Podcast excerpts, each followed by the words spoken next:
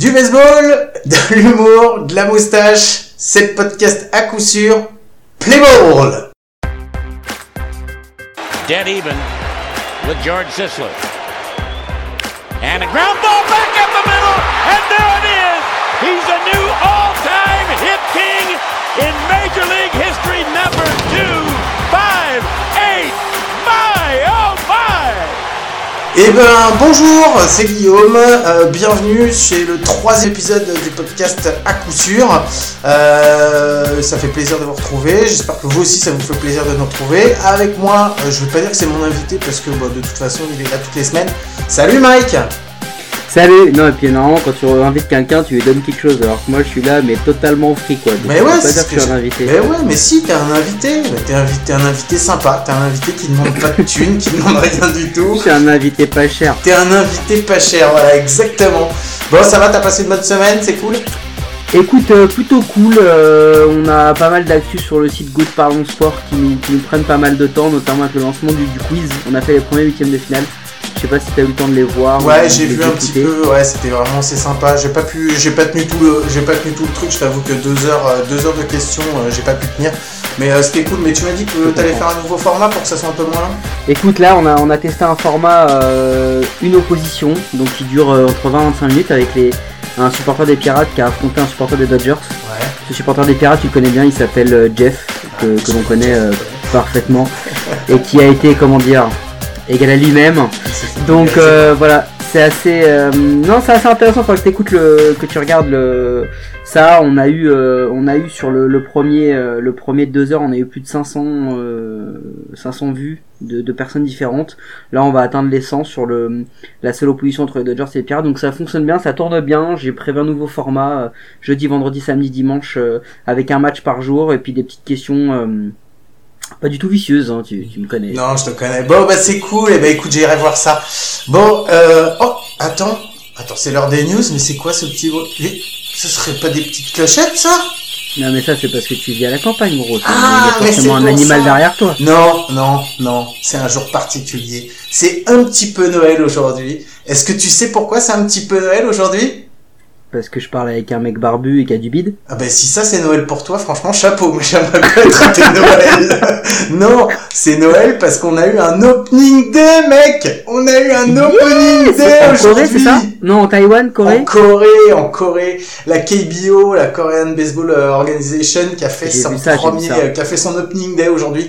C'est la première fois, la première fois qu'on a du baseball en live à la télé. Et franchement, j'ai kiffé. Je te jure, j'ai kiffé quoi. J'étais Ah ouais tellement hype depuis euh, depuis euh, Oh là la, là. pr- la post la post season l'année dernière. J'étais tellement hype t'es ça genre de gars toi. Hein? T'es t'es le genre de gars qui va regarder qui va regarder du football au Turkménistan parce qu'il en a pas eu depuis trois mois?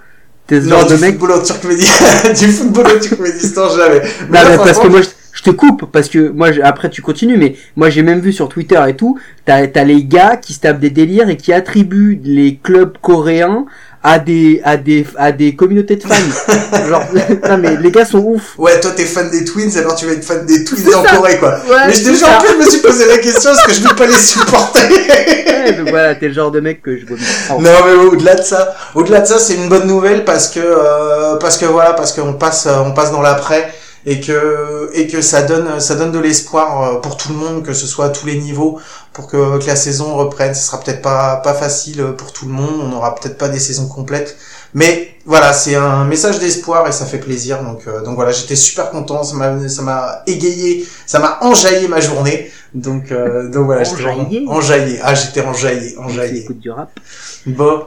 Et toi alors, t'avais une petite news? Eh ben, écoute, moi j'en ai j'en ai une. Elle est euh, elle est peut-être moins euh, comment dire euh, réjouissante. Moi je suis plus sur le je suis un homme du passé, tu sais. Je vais te raconter une petite histoire que j'ai vue Mhm. traîner sur le net. Ça se passe en 1893, soit 5 ans avant ta naissance. Il y a un batteur il y a un batteur d'Allentown en Pennsylvanie. Je l'ai cherché sur Google hein, pour savoir où c'était. Qui bah sur un terrain frappe une full ball. Jusque là tout va bien. Ouais. Seulement, le gars, en frappant sa football, il casse la batte.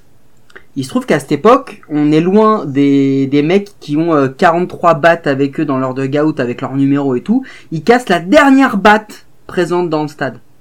Oh la vache. Donc faut bien finir le match. Qu'est-ce Ouais. qu'il fait?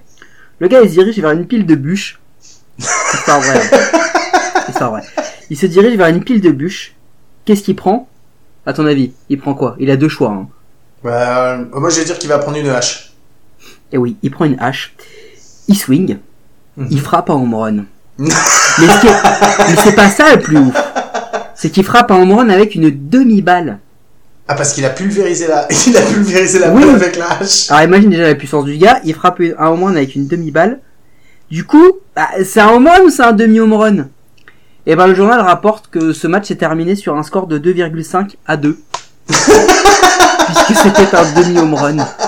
Ah, J'adore ce genre elle est, d'histoire. pas- elle est passée où la deuxième moitié aussi? Je, je sais pas, mais ce qui est assez ouf, c'est que les mecs ont dit, déjà le gars il a pu jouer avec une hache. Bon, c'est quand même assez dingue. C'est-à-dire que les mecs ont pas dit euh, bon euh, vas-y euh, va va au magasin du coin où il y a pas un petit qui a une batte chez lui. Non, le gars il a vu une hache, il a pris une hache, on l'a laissé jouer avec une hache.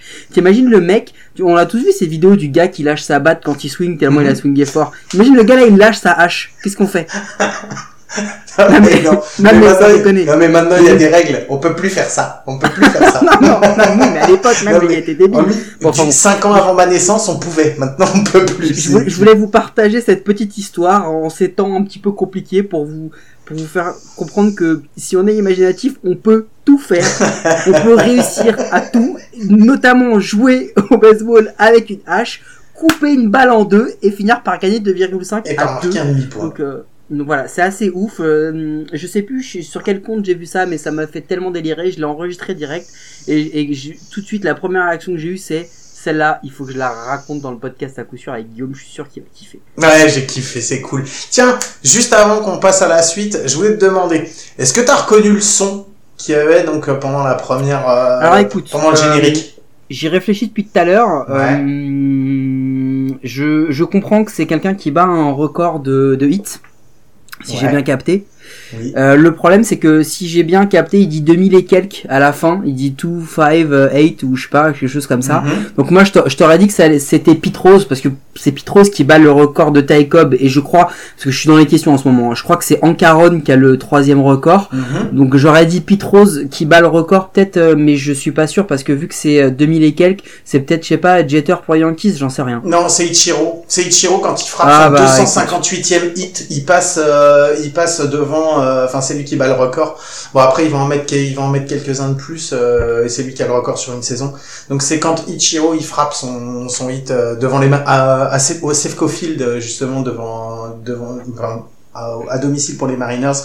Donc, euh, donc voilà, c'est, euh, c'est juste, Ah, c'est juste. Ichiro, euh, voilà. Total respect pour le gamin. Pour le gamin, Yes. n'importe quoi.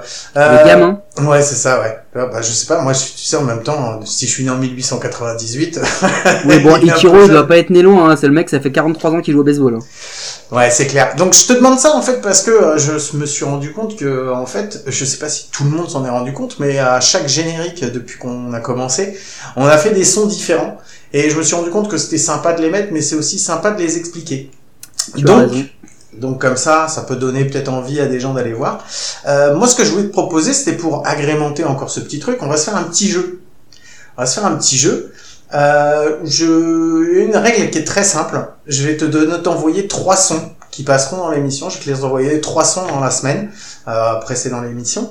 Et euh, tu auras le droit de les écouter autant de fois que tu veux. Tu as absolument interdiction d'aller sur Internet pour aller voir ce que c'est. D'accord? Donc, interdiction. Je te fais confiance. Je sais que si je te donne des, si je te donne des règles comme ça, je sais que tu vas les... Si toi, tu me donnes des règles comme ça, je pense que C'est tu cool pourrais- déjà que tu saches utiliser internet, je trouve. et t'as vu, c'est pas mal. Donc si toi tu me donnais des règles comme ça, je pense que je les respecterais pas, mais je sais que toi tu vas les respecter. Et Oui, si- tu, tu sais que je vais les respecter en plus. Ça va Voilà. me faire mal, mais je vais les respecter. je sais. Et si t'arrives à deviner les trois sons de la semaine, alors au début j'avais dit ouais si tu en devines zéro, c'est moi qui te file un gage. Si c'est toi qui devines les trois, tu me files un gage. Mais en fait c'est trop facile pour moi, je pourrais trop te piéger. Donc en fait on va juste faire, moi je te donne pas de gage. Par contre si tu devines les trois sons ah, dans, je te poserai les questions pendant l'épisode. Si tu devines les trois sons, Après, tu auras le droit de me filer un gage. Ce que tu veux, tu auras le droit de me faire dire ce que tu veux, de me faire faire des trucs et tout. Bon, faut que ça reste euh, par rapport au baseball, ou comme ça. Mais l'épisode suivant... le, gars, le gars a peur. L'épisode non, ouais, je- l'épisode Écoute, suivant... on va changer la, la couverture du podcast à coup sûr, tu vas y mettre ton cul. Et puis, euh, non mais oui, merci. Donc l'épisode suivant, tu peux me faire, t'as le droit de me donner un gage. Donc voilà. Voilà, comme ça, ça nous fait un petit jeu, on va bien rigoler. Et moi, ça va me donner envie de te trouver des petits sons. Alors, je vais essayer de pas non plus faire le salaud, donc euh, te trouver des trucs qui sont pas non plus euh, horribles. Donc, on est d'accord, euh, le premier, et- je l'ai trouvé. Pas du tout. Absolument pas.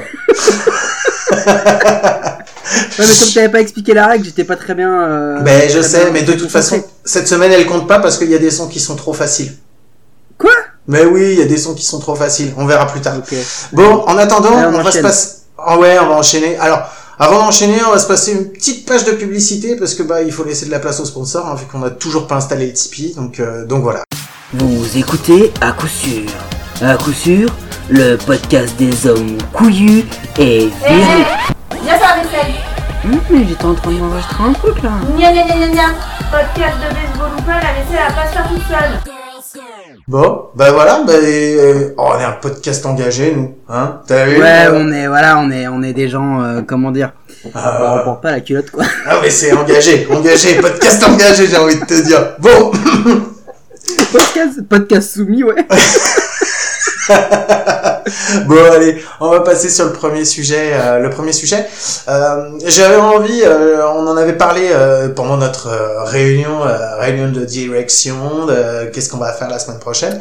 Et on Conférence dit, de rédaction. et conférence de rédaction, excuse-moi, j'avais perdu le mot. Et on s'était dit que ce serait, euh, ce serait marrant de parler un petit peu, vu que toi t'es fan d'une équipe, donc des Cards qui est en, en National League, et moi qui suis fan des Twins euh, en American League, euh, de parler de cette règle tellement différente euh, donc euh, d'une ligue à l'autre, euh, qui est celle du DH. Donc euh, voilà.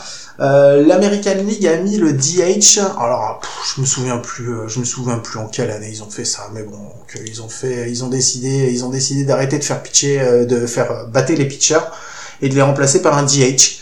Euh, euh, donc euh, voilà, c'est la grosse grosse différence. Donc la seule fois où on voit des équipes d'American League euh, euh, mettre leur pitcher sur le à, à battre, c'est quand il y a des, des matchs interligues et même chose euh, même chose avec la le la règle du DH qui s'applique euh, aux équipes de, de nationales qui viennent jouer sur les terrains des équipes de l'américaine.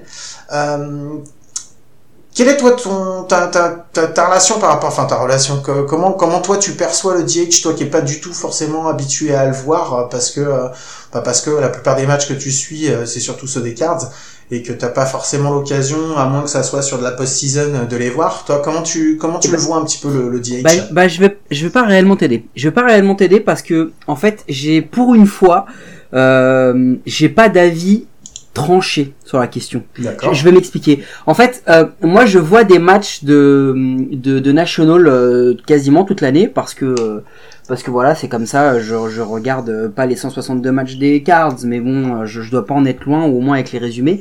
Et c'est vrai que j'ai cette habitude de toujours voir les lanceurs euh, passer à la batte. Euh, Donc euh, je, je, je c'est un bonheur assez ouf de voir euh, euh, Bungarmer passer au bâton, de voir euh, passer au bâton quand il était encore en national. Mhm. C'est un bonheur de ouf de voir Bartolo Colon avec les Mets réussir à frapper un home run clair, en gauche. C'était une sensation assez dingue. Donc c'est un vrai bonheur. Après, c'est un bonheur un peu moins bien quand tu vois Bartolo Colon tout le reste de ses at de sa carrière. Mhm. Parce que bon, il nous a fait rêver sur un truc, mais s'il nous fait rêver sur cela, c'est parce que tout le reste du temps, il a été horrible au bâton, euh, incapable quasiment de bunter, euh, presque presque aucun hit. Donc en fait, si tu veux, t'as quand même un, un espèce de, de black hole ouais dans, dans, dans ton dans ton roster quand t'es en national. Bah disons que disons que tes postes en 7 8 9, tu sais que c'est c'est ultra compliqué quoi. Là t'arrives sur une fin de alors déjà que déjà que généralement euh, c'est sur tes postes 7 8 9 euh, même en même en américaine, tu, tu sens que t'as un trou. Mais là en plus t'as t'as t'as carré- quasiment un un un, out qui est qui est donné quoi parce que des pitchers qui savent battre franchement sans mentir, il y en a pas énormément quoi. Non, non, il y en a pas, il y en a pas, il y en a pas, mais il y en a pas beaucoup. Mais en fait, c'est c'est même pas ça mon truc, c'est que je pense que c'est une, une question de philosophie. C'est-à-dire que la manière dont tu gères ta stratégie en match, en national, t'oblige à avoir un côté stratégique beaucoup plus important que tu ne vas l'avoir en américaine. Je m'explique. En, en américaine, euh, tu vas recruter un gros qui sait pas Ouais. courir, qui est nul en défense, Mhm. mais qui, euh, et je vais prendre un exemple, Nelson Cruz a été un, un champ extérieur euh, bon, sans être extraordinaire, mais il, il était bon. Aujourd'hui, on prend parce qu'on sait que c'est un gars qui va te frapper plus de 30 home runs dans la saison. Clair. Parce qu'on sait que c'est un mec qui est clutch. Mhm. Parce qu'on sait que c'est un gars qui est capable de te sortir des RBI. Mais du coup, Comme Albert Puyol. Puyol, c'est la même chose. La même bah chose. Puyol maintenant, mais quand il le signe aux Angels, il, il pense encore avoir euh, de longues années avec lui. Il l'est devenu avec le temps. C'est juste que maintenant, Mhm. aujourd'hui, ils peuvent plus s'en séparer vu le contrat en or qu'ils l'ont donné. Et ça reste quand même encore un très très bon frappeur euh, par rapport à, à la moyenne générale. Mais ce que je veux dire par là, c'est que le, la notion de DH, elle a, comme je t'ai dit, il y a un côté positif et un côté négatif à la notion de ne pas en avoir. Mais il y a aussi un côté positif et négatif à en avoir un. Le positif, c'est que forcément, tu renforces ton alignement. Mhm. Tu obliges le lanceur adverse à être vraiment beaucoup plus performant parce qu'il sait que du 1 au 9, il va avoir des mecs qui potentiellement savent frapper. Mhm. Mais à côté de ça, le DH, pour moi, de la manière dont je vois le truc, c'est l'apologie du home run. C'est l'apologie des gros frappeurs. C'est la mort du hit and run, c'est la mort du du du, du bunt, c'est la mort de ce genre de choses parce que on déploie de plus en plus des joueurs avec de fortes capacités offensives et très peu défensives. Donc c'est un peu le c'est un peu le côté négatif que je vois. Mais en fait, si je devais euh, finir un peu ce raisonnement, et après je te, je te laisse me, me donner ton avis, c'est que je, je comprends le pour et je comprends le contre. C'est un débat qui est, qui est euh, allez, euh, on va dire depuis au moins 10-15 ans, est-ce qu'on doit passer un DH, voire peut-être même plus, un DH en national? L'enjeu numéro un, il faut pas se le mentir, il est encore une fois, et toujours, il est financier. Ah, Vas-y, ter- je, vas-y, ter- je termine. termine mon raisonnement. Il est financier parce que aujourd'hui, la carrière d'un lanceur est beaucoup plus fragile que la carrière de n'importe quel autre joueur à n'importe quel poste, hormis le catcher, hormis le receveur. Et du coup, on est obligé dans la gestion de risque au max qu'on a dans, le baseball aujourd'hui, dans, le baseball euh, nord-américain, encore plus en MLB, de, mettre ces gars-là dans un cocon. On a la règle des 5 jours sans lancer, on a tout ce que tu veux, mais en fait, c'est un risque supplémentaire qu'on fait prendre à un lanceur. Tu vois, par exemple, Greinke, il sait frapper, Bungarmer, il sait frapper. Et ben quand il passe au bâton, hormis si c'est un cas extrêmement important, ils frapperont pas les gars Mhm. parce que c'est trop dangereux. Donc en fait, on, est dans ce côté un peu, euh, dans ce côté euh, côté pile et côté face qui, est là-dessus. Donc je, je peux comprendre qu'on ait cette logique-là de dire il faut qu'on protège notre lanceur. C'est tellement stratégique, c'est tellement important dans le jeu aujourd'hui. Je peux comprendre. Mais de l'autre côté, je me dis c'est aussi à toi de mettre en place une tactique qui fait que euh, bah tu peux avoir euh, en 6, 7, 8 des gars qui sont capables d'aller en base et qui peuvent permettre un bunt pour laisser le début d'alignement revenir frapper. J'ai pas d'avis tranché parce que je pense qu'en fait il n'y a pas de bonne solution à ODH et euh, je, après le seul truc qui me dérange vraiment dans ce discours c'est que pour moi que ce soit de l'américaine ou de la national il faudrait que ce soit un truc lissé. Il faudrait que ce soit un truc où qui est l'égalité des chances. Et parce que en fait quand la hum, quand la national arrive face à, à l'américaine et que ça se joue sur un terrain de l'américaine la national elle est clairement euh, handicapée parce que un boulot DH c'est un travail et que du coup tu l'inventes pas comme ça du jour au lendemain. Et l'inverse c'est vrai aussi que ton lanceur qui a jamais frappé de toute l'année il se retrouve en national à devoir euh, passer à la batte. On voit des mecs dans le fond de leur boîte qui laissent passer les trois strikes parce que parce que bah ils sont absolument pas habitués à ça. C'est aussi un handicap. Donc moi pour moi il faut il faut prendre une décision. C'est l'un ou l'autre je, je pense que les deux se défendent mais il faut prendre une décision Alors, je te... Alors, il y a des choses pour lesquelles je suis d'accord je suis pas d'accord avec toi. Euh, que ce soit un peu l'apologie du home run, effectivement, je peux pas dire le contraire. Vraiment, je peux pas dire le contraire, puisque de toute façon, tous les DH, la plupart des mecs qui sont DH euh, sont recrutés pour être DH. C'est effectivement... euh, généralement des mecs soit qui sont incapables de jouer à un autre poste mais qui sont des gros frappeurs ou alors des anciens qui ont plus la capacité euh, de tenir une défense aussi bien qu'ils la tenaient mais qui ont l'expérience au bâton et qui ont encore de la puissance et de l'explosivité dans les bras pour pouvoir faire, euh, pouvoir être des gros frappeurs et donc effectivement marquer des points. Pas forcément des home runs, mais c'est vrai que souvent c'est comme ça. Euh, maintenant, moi, ce qui me dérange un petit peu, Euh, au-delà du fait que quand euh, je vois les équipes de la, enfin les équipes de l'américaine, non, quand je vois les Twins, euh, parce que c'est eux que je regarde aussi, et c'est pareil, je suis comme toi, je vois pas les 162 matchs, mais vraiment pas loin. Et quand je les vois aller jouer euh, sur les terrains de la nationale, ah, je te jure, j'ai mal au cœur quand euh, les, euh, les pitchers ils arrivent pour aller pour aller taper, parce que eux c'est encore pire. Vu qu'ils ont un DH la plupart du temps, ils s'entraînent pas du tout au bâton quoi. Mmh, les mecs ils s'entraînent pas du tout. Et mais ils- en plus ça les intéresse pas. Et ce que ce qui est le pire, c'est que j'ai ce que j'ai lu, c'est qu'il y a certains pitchers qui sont qui la plupart ils ont pas envie de battre quoi. Ils ont pas envie de battre, ils ont pas envie de courir parce que c'est des risques de blessures euh, sur euh, alors tu vas me dire les risques de blessures tu les as aussi euh, pareil autant euh, quand quand tu es en train de lancer je suis entièrement d'accord sauf que c'est tu leur fais courir un risque supplémentaire et la plupart hormis certains effectivement euh, euh, frappeurs comme tu as dit euh, Baumgartner euh, Baumgartner et Greinke qui sont euh, aujourd'hui hein, qui sont vraiment les gros T'en- as, t'en as un peu d'autres, hein. moi j'en connais Non. parce que je les suis, t'as des Rainwright et tout, mais c'est une exception. Non, mais c'est ça. Mais la plupart, la plupart, et même euh, la plupart des pitchers, ils ont pas envie de battre. Donc, je suis pareil. Je trouve que je trouve, je trouve qu'effectivement, euh, alors t'as as toujours les, enfin, toi, toi comme moi, c'est, c'est différent. Nous, on voit ça d'un œil extérieur. Je sais que aux États-Unis, euh, les mecs de l'américaine, ils défendent le DH à fond. Les mecs de la nationale, ils défendent à fond le non DH. Ils arriveront pas à trouver un terrain d'entente. Euh, j'ai envie de dire que effectivement, pour l'égalité de tous, alors ça me fait mal de dire ça, hein, ça me fait vraiment mal de dire ça, mais euh, je pense qu'un DH pour tout le monde ce serait quand même mieux. Je pense que la plupart des, euh, des pitchers seraient contents de pouvoir se concentrer uniquement sur leur euh, sur leur pitch et pas avoir à se dire ah il va falloir encore que je passe au bâton.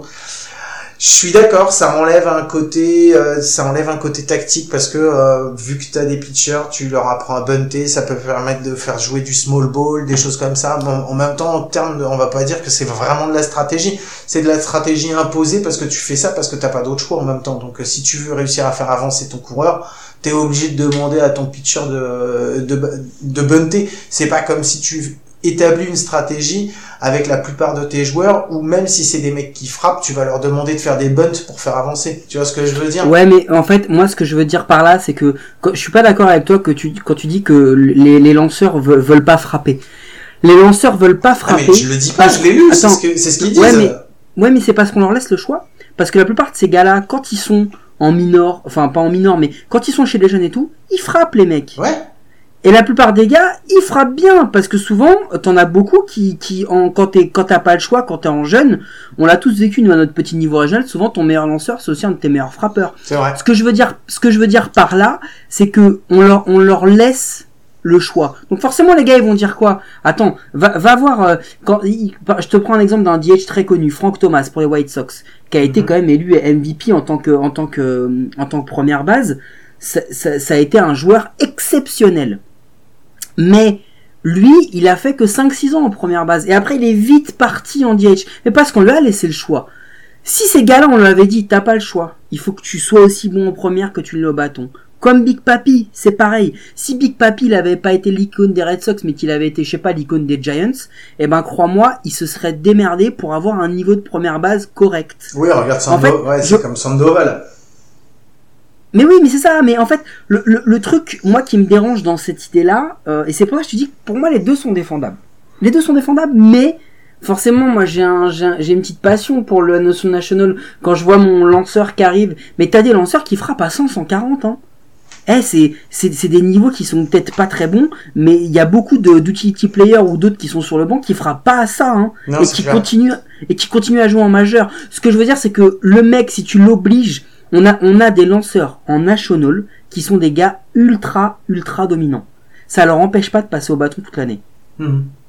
Donc c'est pas ça qui leur empêche d'être des bons lanceurs. Je pense que c'est juste une question de choix et de philosophie. Ouais. Moi, je pense qu'on n'y est pas habitué et je suis d'accord avec toi. Il y a cette bataille qui fait qu'on on n'arrivera jamais. Enfin, on n'arrivera jamais. Si quand le commissionneur va dire, allez, maintenant c'est comme ça. Et moi, je te le dis très clairement, hein, la décision qui va être prise, c'est, c'est, elle est, elle est purement axée business, gestion des risques. Ce sera un DH partout. Ouais, je pense. Bon, de toute façon, mon but c'était pas surtout de trouver, euh, de trouver euh, la solution, parce que de toute façon, même si on a notre avis, euh, c'est pas nous qui imposons les choses, mais c'était voir un petit peu justement c'est comment.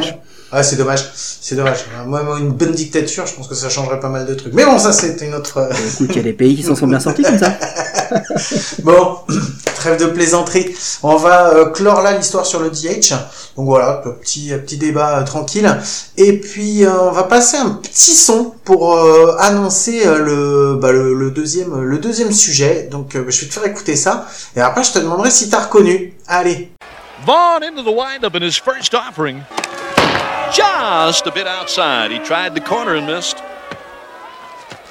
Ball four. Ball eight. Low and Vaughn has walked the bases loaded on 12 straight pitches. Boy, how can these guys lay off pitches that close?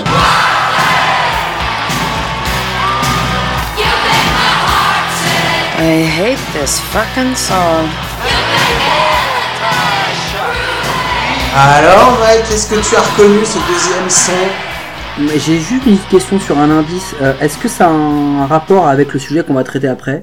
Ça a un rapport avec le sujet qu'on va traiter Mais- effectivement. Mais ça concerne pas le sujet en lui-même. Non, ça concerne pas le sujet en lui-même. Écoute, je l'ai pas, je l'ai pas le, le son. Bah, J'ai j'ai beau y réfléchir. euh, c'est les Indians, non? Ouais, c'est les Indians.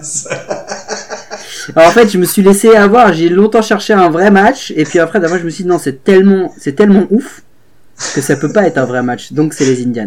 Eh, Ah j'en ai, j'ai bon. Alors, ça peut pas être un vrai match, effectivement. Et, quoique, mais, je le mets ce son parce que, effectivement, comme tu dis, il est en rapport avec le sujet suivant qu'on va passer. Donc, euh, vous allez comprendre un petit peu après pourquoi. Et la deuxième raison, c'est parce que cette semaine, c'est les 30 ans de la sortie des Indians. Et je voulais fêter ça un petit peu parce que voilà, c'est un film qui a 30 ans, mais je pense que ça a été euh, pour euh, pour toute une génération euh, de gens comme nous qui avons pas baigné dans le baseball quand on était petit, ça nous a permis d'appréhender et ça peut-être donné à certains. Enfin moi je sais que j'ai adoré ce film quand j'étais gamin et euh, enfin quand j'étais gamin. C'est c'est c'est une une masterclass. euh, c'est une de comment dire de c'est une c'est une parodie mais qui est mais à son à son max quoi. S'il y en a qui qui veulent euh, comparer, euh, c'est euh, comme si tu comparais, je sais pas, pour le foot euh, Didier, parce que c'est très difficile de faire des, des, des films sur le foot, c'est un Mhm. peu ça. Euh, sur le, oui, je sais pas trop, Sur mais c'est un hockey, peu ça. t'avais les, les Mighty Ducks d'Anaheim. Oui, oui, oui. euh, Bah tu as non, tu as le film avec Ben Stiller là sur le, Sur le dodgeball le- tu sais le le, jeu- le dodgeball. le dodgeball. Voilà, c'est- le dodgeball, c'est ce niveau-là. C'est-à-dire que c'est c'est une parodie qui est tellement mythique les Indians, mais on en reparlera un autre jour. Non, mais c'est clair. Donc pour ceux, je pense que la plupart de nos auditeurs vont connaître, mais s'il y en a qui l'ont pas connu, ou même si vous l'avez pas vu depuis longtemps, moi je me le suis refait la semaine dernière et j'ai kiffé. J'ai revu le 2 aussi. J'ai bien kiffé aussi, même s'il est moins bon. Le 3, alors par contre, euh, euh, heureusement qu'on le trouve pas en streaming, je l'aurais regardé quand même, mais c'est une purge, donc le regardez pas. Ok, donc quel est le rapport entre euh, le- l'extrait que j'ai mis et, euh, et, et là on va parler d'un joueur et le joueur dont on va parler euh, c'est ce côté euh, Wild Thing. Alors Wild Thing, pourquoi on l'appelle euh, dans le, on l'appelle comme ça dans le dans le film, euh, c'est parce que Rick Vaughn, donc qui est joué par Charlie Sheen, euh, au début il a un bras de fou. Mais par contre, il est incapable d'en mettre une dans la Pas zone. dedans. Il met Pas tout à côté et il fait que des walks sur walks sur walks. Et les seuls qu'il arrive à mettre dedans, bim, il se les fait taper monstrueusement. Et ben le joueur dont on va parler, c'est un petit peu ça, c'est un peu plus compliqué. Là, ce qu'on a dit, c'était drôle. Là, on va rentrer dans un sujet qui est un petit peu plus, un peu plus touchy parce que c'est pas réellement super drôle. On va parler de Rick Ankill. Un Rick Ankill, donc c'est qui? Il a été drafté en 1997 euh, par les euh, par les Cards. Ah, encore les Cards. À chaque fois, on parle de joueurs des C'est Cards. pas moi qui ai choisi le sujet. hein. Non, non, mais non, mais à chaque fois, on parle de ça. Bah, en c'est quand même plus intéressant que de parler de joueurs des Twins, des Padres ou des non, Orioles. je- alors, tu arrêtes tout de suite. Voilà, on va continuer là-dessus. Donc, comme Kill, il fait, euh, c'est un, c'est un phénomène quand il arrive à la draft, mais vraiment un phénomène. Il a des, un bras, un bras de fou, un bras, c'est un gaucher, il a un bras de fou. Il a des stats absolument hallucinantes. Euh, il décide de se présenter à la draft à la fin de la high school, donc euh, pas se présenter au college. Tout le monde le voit être pris, mais dans, les, dans le premier tour, voire même quasiment euh, premier. Et il est pas pris au premier tour. Il est pris seulement au deuxième tour. Bah, il est pris au deuxième tour avec un bonus quand même de 2,5 millions au moment où il le signe. C'est quand même pour un mec de deuxième tour. Je crois que c'est la première fois qu'on voit un tel montant. Et pourquoi il n'a pas été pris au premier tour? Est-ce que tu sais pourquoi il n'a pas été pris au premier tour, Mike? Euh, J'ai dû le lire le, le truc, mais, euh, mais vas-y, je veux bien que tu me le rappelles. Il n'a pas été pris au premier tour parce qu'il avait un agent qui le représentait. Et c'était qui cet agent? Money, money, money, money C'est Scott C'est Boras très bon, c'est un, un Scott Boras. Et ouais, c'est Mindine, Mindine, Scotty, notre ami Scotty. On va devoir lui faire un petit générique à lui parce que je pense qu'on va parler souvent de lui et je pense que Ouais, ouais, c'est euh, donc euh, Money Money Money Man. Donc il était représenté par par Scott Boras euh, pendant la draft. Donc Scott Boras, euh, autant vous dire que de toute façon, euh, quand tu vois les personnes qui représentent, généralement ces mecs, c'est les mecs qui sont premiers draftés, deuxième, troisième, quatrième. Enfin, c'est le top du top quoi. Et là, il n'a pas été drafté au premier tour parce que justement, les équipes connaissant Boras avaient carrément peur de le signer. Ils avaient peur de devoir signer un bonus Il va nous prendre tout notre hallucinant. argent. Il va nous prendre tout notre argent. Bon, passons là-dessus. Il, donc, il arrive en 97 euh, après la draft euh, dans les dans les ligues mineures euh, chez les Cards. Il fait des matchs absolument hallucinants. Il a des saisons, hein, des saisons euh, fabuleuses. Il arrive euh, fin 99, euh, fait son premier, euh, son premier match de majors euh, face aux Expos. Donc voilà, il fait une très très belle fin de saison euh, en 99. Il attaque pour sa saison complète en 2000. En 2000, il a des stats aussi, mais qui sont boah, hallucinantes. Il termine deuxième du Rookie of the Year de la National. Donc, Ouais. euh, enfin, il a une, euh, il, est à 9,98 K par euh, par 9 manches. euh, Enfin, vraiment des super stats. Une ERA qui doit être à 3, quelque chose comme ça, je crois, un truc, euh, un, un truc absolument. 3,50. Hein 3,50. 350, ouais, c'est ça. Donc voilà, c'est vraiment, c'est de toute façon, le mec, il est connu, son nom, son surnom, c'est The Phenomenon, quoi. Le phénomène. Il est considéré par beaucoup, par beaucoup de scouts, de, de, de, de mecs autour du baseball, comme le, enfin, celui qui va amener une nouvelle génération de pitchers et qui va vraiment, mais qui va, qui va, qui va dominer le game pendant, pendant les, pro, les 10, 15 prochaines années, quoi. Et Euh, arrive- dans- tu sais qu'il commence même un match de NLCS. Hein. Ouais, oui, ben justement, j'allais y venir. Donc, il arrive en, on arrive en 2000 en post-season et euh, en match de NL, ouais, c'est NLCS. NLCS. Ouais, c'est en match de NLCS. qu'on- Non, non, c'est pas en NLCS. Le, le match dont je voulais parler, c'était celui de la NLDS. Je me disais ah, contre un. Greg Maddox. Contre Greg Maddox. Euh, en fait, il était pas, enfin. Euh, Tony euh, Tony Larousse c'est Tony Larousse hein, ancien entraîneur Oui. des, des Cards euh, on voulait le préserver de toute la Attention, pression respect. non, mais je respecte. Je dis juste que Légende, légende vivante. Voilà, donc Tony Larossa euh, voulait le faire démarrer le game, le premier match du NLCS en deux, NLC, de la NLCS en 2000 contre les Braves euh, pour lui enlever la pression en fait euh, ils ont fait comme si c'était un autre lanceur qui allait euh, qui allait lancer. Et euh, en fait euh, juste à un quart d'heure ou une demi-heure avant euh, ils ont changé la feuille de match et ils l'ont fait démarrer.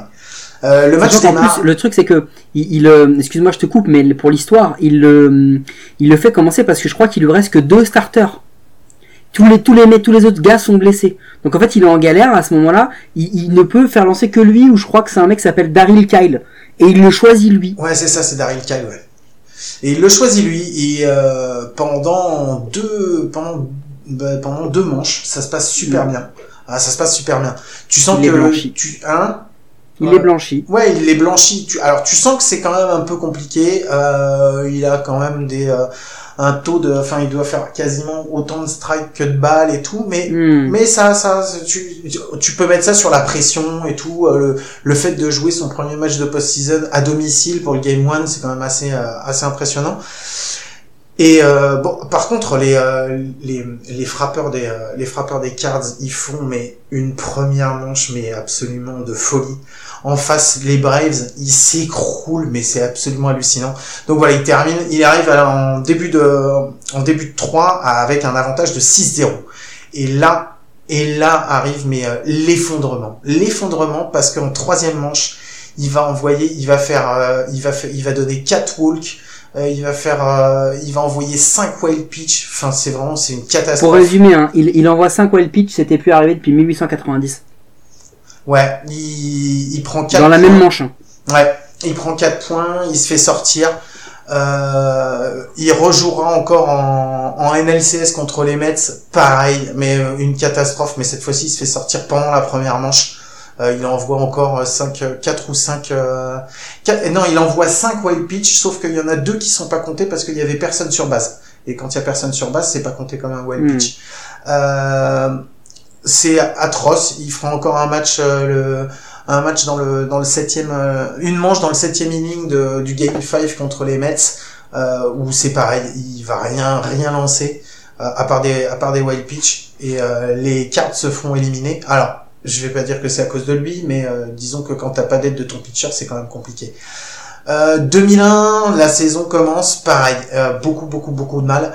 Ils se donc les euh, les Cards le, le cut, ils le renvoient en le renvoient en triple et là C'est c'est là que son, c'est là que son histoire devient intéressante. En fait. ouais et là c'est la descente aux enfers. Là c'est la descente aux enfers parce qu'entre 2001 et 2005, il n'arrive plus à lancer un strike, mais plus à lancer un strike. Il ne sait plus lancer dans la boîte. Le mec, il a un bras en or et il n'arrive plus, il ne contrôle plus. Et il l'explique dans un, il a écrit un livre en 2017. Il dit qu'il avait cette peur. En fait, il vivait avec la peur constante de pas réussir à lancer et euh, il endormait plus la nuit. Il n'arrivait pas à les lancer, mais même à l'entraînement, c'est pas juste parce qu'il monte sur un monticule pendant le match. Même à l'entraînement, il n'arrivait plus à lancer un strike. Absolument. Les aux États-Unis, ils appellent ça avoir the yips, Y-I-P-S. Euh, c'est euh, c'est intraduisible en fait. euh, C'est l'équivalent du slump pour le batteur. Il, il en met pas une dedans. Mais c'est assez dingue parce que en plus ce gars-là, il, il aura, il aura eu des chances de revenir pendant cette période-là. Tu sais, il, il va même relancer. Je crois que c'est en 2004. Il va relancer, mais il va poster un truc à 5,40 en ERA et il redescend. Et là où son histoire devient vraiment ouf, c'est quand euh, du coup, euh, excuse-moi, je reprends un peu le lit, Guillaume, mais, Non, mais- cette histoire me, me passionne parce que Rick Ankill, c'est, c'est un gars que moi j'ai vu revenir en fait. Ouais, et, et ouais. il revient, il revient aux Cards euh, en 2006. On lui dit bon allez, tu sais quoi Allez mon gars, t'es, t'es, t'es notre mec à nous, on t'aime bien. Tu vas venir faire le spring training. On, on va te mettre quoi? Allez outfielder, c'est là où ça risque le moins. Et le gars en fait, euh, il vient outfielder. Les mecs sont impressionnés parce qu'il est bon en défense. Ouais, il est très Et bon. il ouais. savait déjà, il savait déjà qu'il il avait montré en, en minor league que le mec était capable de On frapper. Hmm. Donc, euh, donc du coup, le, le gars revient 2006-2007. Le mec fait l'équipe. euh, il va, il va se, il va se blesser au genou juste avant que la saison commence en 2006. Comme quoi, le gars, le gars a la poisse. Ouais. Et il en revient en 2007. Et c'est là où vraiment euh, son histoire euh, prend un, prend un tournant assez, assez dingue. C'est que bah il devient un, un très bon frappeur. Je crois qu'il frappe euh, presque près de 80 home runs dans sa carrière. Il, euh, il devient un outfielder euh, très intéressant avec les, avec les Cardinals. Il, il devient un vrai, un vrai. euh, il signe un gros contrat, je crois d'ailleurs. euh, Ouais, il signe pas un gros contrat, mais il signe un bon con, enfin il signe un, un bon contrat quoi. Il va jouer aux Cardinals euh, jusqu'en 2009, à la fin de la saison 2009. Euh, il devient, euh, il devient free agent. Il sera signé par les, euh, par les Royals. Il ira jouer ensuite en, chez les Giants, euh, aux Nationals. Euh, donc, euh, donc voilà. Et puis euh, il sera signé aussi par les Astros en 2013. Euh, et puis ensuite, euh, bah, après une carrière de, alors on va pas dire, on va pas, enfin, on va pas s'affoler, c'est pas non plus la carrière de fou qu'il a eu en. en C'est pas un Hall outfielder. of Famer, c'est son Non, parcours c'est- qui est intéressant Mais en fait. ouais, son parcours est intéressant parce que il commence comme vraiment, enfin, enfin voilà, c'est, il, il, il, est, il est tombé dans une, dans, dans, dans un problème mental qui a fait qu'il a été incapable de, incapable de pitcher. Il a réussi à se relancer pour repartir comme, euh, comme Mais- batteur. ce qui est- il il a voulu revenir hein, encore après sa retraite, il a voulu revenir. Là, je crois que c'était encore l'an dernier Oui. qu'il s'entraînait pour essayer de revenir. Ouais, ouais. Mais bon, voilà. Le, le gars, il a, il a été élu pour rentrer au Hall of Fame. C'est quand même dire, hein, il a pas des stats de fou, il a pas marqué l'histoire de son club, mais son parcours est tellement dingue qu'il a quand même été considéré. Bon, il a eu que 5%, hein, c'est-à-dire que 5% t'es même pas reconsidéré pour l'année d'après. Donc Mm. euh, voilà, mais le gars est quand même, est quand même rentré dans le truc. Il a un parcours atypique. C'est un peu le symbole de ce que pourrait éventuellement apporter un, un DH ou pas. Tu vois, c'est un peu ce genre de délire. Le, le truc, c'est que ce mec-là, finalement, il est, il est arrivé en tant que pitching top prospect. Il a fait, il a fait ce qu'on attendait de lui, mais sur un, un, un, un espace très très court. Et en fait, Tony La Russa dit encore de lui il pense que de l'avoir fait lancer en post-season à ce moment-là, c'est l'une de ses plus grosses erreurs de toute sa carrière. Ouais, c'est ce que j'ai lu. Mais Tony La Russa dit que c'est, c'est, il a l'impression lui d'avoir cramé le mec.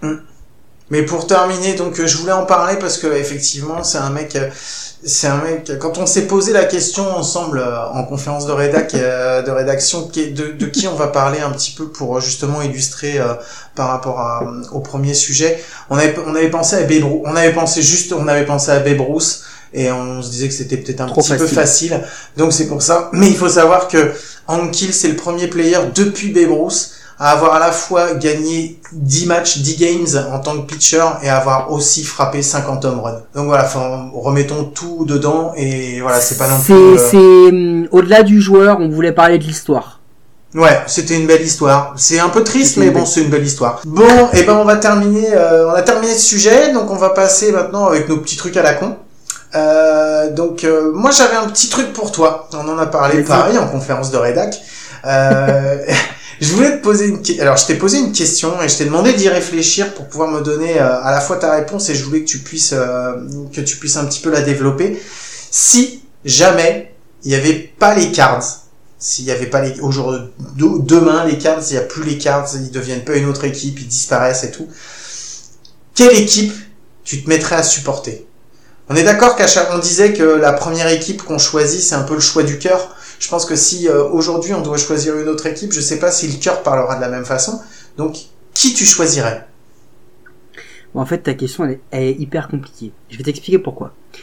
Euh, moi, je tombe amoureux des Cardinals parce que dans ces jeunes années, je tombe amoureux d'un joueur qui s'appelle Radiar Molina, qui euh, est pour moi le, dieu vivant du, catching. C'est-à-dire que euh, tel qu'on le voit, tu peux le comparer à plein d'autres gars qui ont été des très bons frappeurs et tout. Lui, défensivement, de ce que j'ai pu lire, voir, etc., j'estime que c'est le meilleur receveur défensif certainement de l'histoire. Alors il y a beaucoup d'affectifs, il y a beaucoup de subjectifs là-dedans, mais c'est ça. C'est pour ça que je deviens fan des cards. Et par la suite, je, je deviens encore plus fan des cards parce que les cards pour moi, c'est exactement ce que j'aime dans le baseball. C'est-à-dire que ça ça, bon, ça l'est un peu moins, mais c'est une très bonne équipe offensive, mais qui surtout a des capacités défensives exceptionnelles. Parce que les Cards ont toujours eu cette capacité à très très bien défendre. Ok, mais Même si bon, Alors me fais pas la pub pour les cards, je sais que Je tu te fais les pas les cards, Je, je sais que tu t'explique les pourquoi. Vas-y. Non, non, je non, non, je t'explique pourquoi. Et du coup, j'y réfléchis Ouais. et je me dis, quelle autre équipe peut euh, montrer ça Bah, en fait, sur toute une histoire, sur tout un ADN, j'en vois pas. Donc, je te dirais que je pourrais aimer, par exemple, euh, les Royals quand ils quand ils font leurs deux séries de World Series. C'est une équipe qui aurait pu me plaire. C'est-à-dire des espèces d'underdog, des gars que personne ne voulait vraiment, euh, avec euh, une- un outfield mais monstrueux, avec un, un receveur magique, un carré aussi exceptionnel. Euh, voilà, je, je- franchement, j'ai beau m'y mettre, euh, je vais juste te faire un parallèle pour te montrer. Au foot, je suis fan de l'OM et je suis fan du FC Porto. L'OM m'a été donné euh, parce que je suis tombé amoureux d'un joueur et du- d'un feeling. Le FC Porto, ça a été une transmission par mon père. Et ben en fait, quand tu compares le, et ça n'a rien à voir, mais je vous, je vous dire, quand tu compares le FC Porto et l'OM, ce sont des équipes qui ont des entités un peu similaires dans le foot. Et ben dans le baseball, je vois pas d'entité similaire aux Cardinals. Et j'ai beaucoup de mal à me dire de qui j'aurais pu être euh, fan. Il y a beaucoup d'équipes que j'ai que j'ai que j'ai apprécié aimé regarder. Les Giants des années 2000 sont complètement dingues, les Yankees des années des années 2000 sont complètement fous. Je pense que franchement, si je devais choisir réellement, je pense que ce serait les Athletics. D'accord. C'est les seuls que je vois à peu près. Et alors oui, parce que Tony La Russa y est passé aussi, donc t'as cet, cet ADN-là, Mhm. parce que peut-être que Moneyball a façonné aussi ma, ma manière de voir le de voir le baseball. Mais c'est très compliqué comme question. Moi, c'est très compliqué. Ouais, je sais, je t'ai posé la question parce que je me la suis posée moi-même tout seul. Bah, comme quoi, j'ai vraiment du temps euh, en ce moment. T'as vraiment une vie sympa, toi. Non mais c'est clair, mais je me suis posé la question s'il n'y avait pas les Twins, de qui euh, qui est-ce que je supporterais? Et ben moi ce serait les Rays. Ce serait les Rays. J'aime beaucoup Pourquoi cette Parce qu'il y a personne dans le stade. exact. Non, c'est pas alors ça je trouve ça super triste. Euh, non, j'aime beaucoup cette équipe parce que euh, alors c'est marrant parce qu'en fait Euh, c'est un peu une équipe en fait qui ressemble vachement aux Twins. C'est une équipe qui a pas qui a pas beaucoup de qui a pas Mais on en arrive là, tu cherches une équipe qui a le même, le même ADN, quoi, Non, finalement. non, non, j'ai pas cherché ça. Non, c'est juste que, alors, moi, je suis, j'aime, je, j'ai jamais soutenu les grosses équipes. C'est pour te dire en foot américain, je suis fan des Jets, quoi. Être fan des Jets en foot américain, enfin, enfin, T'aurais pu être fan des Browns. Ouais, j'aurais pu être fan des bas, mais je suis fan des Jets, c'est un peu pareil, quoi, en fait, quoi. non, mais c'est pour te dire, moi, les underdogs, j'aime bien ça, quoi. Donc les Rays, de toute façon, collent au truc, mais quand je me suis rendu compte que c'était les Rays qui, que, que, que je choisirais, c'est parce qu'en fait, ils ont une façon de gérer, c'est un des plus petits, si ce n'est le plus petit budget euh, des, de toutes les équipes MLB, et ils, des MLB, pardon, et ils arrivent à s'en sortir avec des, des saisons à 90 victoires et tout. Et je trouve que ils sont intelligents dans leur façon de recruter, ils sont intelligents dans leur façon de jouer. Ils essayent de mettre des choses en place. Il y a la la l'opener, le l'opener, c'est eux qui l'ont mis en place. Enfin, ils ont fait plein plein de trucs. Ils essayent des nouveaux trucs. Et je trouve qu'ils se contentent pas de se dire bon bah on n'a pas de pognon, euh, on va jamais gagner, on va rien. Ils ont décidé de se lancer dans autre chose. Et franchement voilà, c'est ce que je, c'est ce que j'aime. J'aime bien les, les petits les petits qui ont pas beaucoup de moyens mais qui euh, qui jouent avec les moyens qu'ils ont et qui arrivent surtout à tenir la tête au gros. Voilà. C'est un peu l'histoire d'à coup sûr. Voilà, exactement, exactement. Bon, et toi, t'avais un petit truc à la con pour moi. Ouais, moi j'ai un petit truc à la con. Vas-y. Alors, il faut vraiment que tu sois dans de la fiction, hein, parce que du coup, ce que, ce que je vais, ce que je vais dire là dans les dans les trois secondes qui vont suivre sont juste irréalisables. Si t'avais eu assez de talent, toi, attends, c'est pas fini, Non, pour être drafté, Ouais.